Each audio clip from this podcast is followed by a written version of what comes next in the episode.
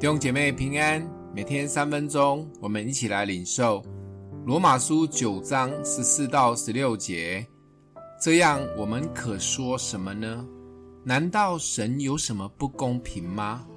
断乎没有，因他对摩西说：“我要怜悯谁就怜悯谁，要恩待谁就恩待谁。”据此看来，这不在乎那定义的，也不在乎那奔跑的。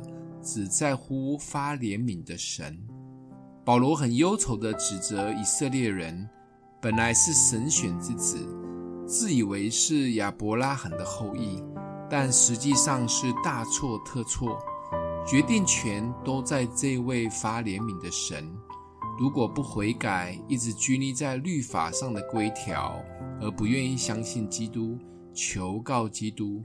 就不再怪神或埋怨神不公平。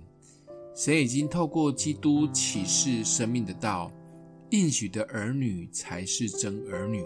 我们是蒙应许的。神真的公平吗？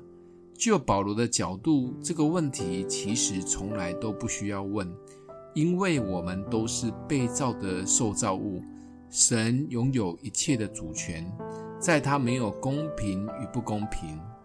请问你可以接受这样的论点吗？当我们遇见许多我们无法理解的事，或许会开始抱怨、怀疑，甚至埋怨为何神这么不公平。其实这都是人性本能的反应。但保罗告诉我们，这位神有怜悯的特质，神为我们开了一条新的道路，就是怜悯之路。因为不管我们多努力，也达不到神要求的公义，所以神就以怜悯来达成救赎。我们不用抱怨埋怨，因为也没有用，而且抱怨就是站在审判官的位置。但我们可以诉苦及祈求主的怜悯及帮助，因为忧伤痛悔的心，主必不轻看。诉苦祈求完以后，就带着信心继续来祷告，相信神会为我们开路。记得抱怨没用，来诉诉苦是好的。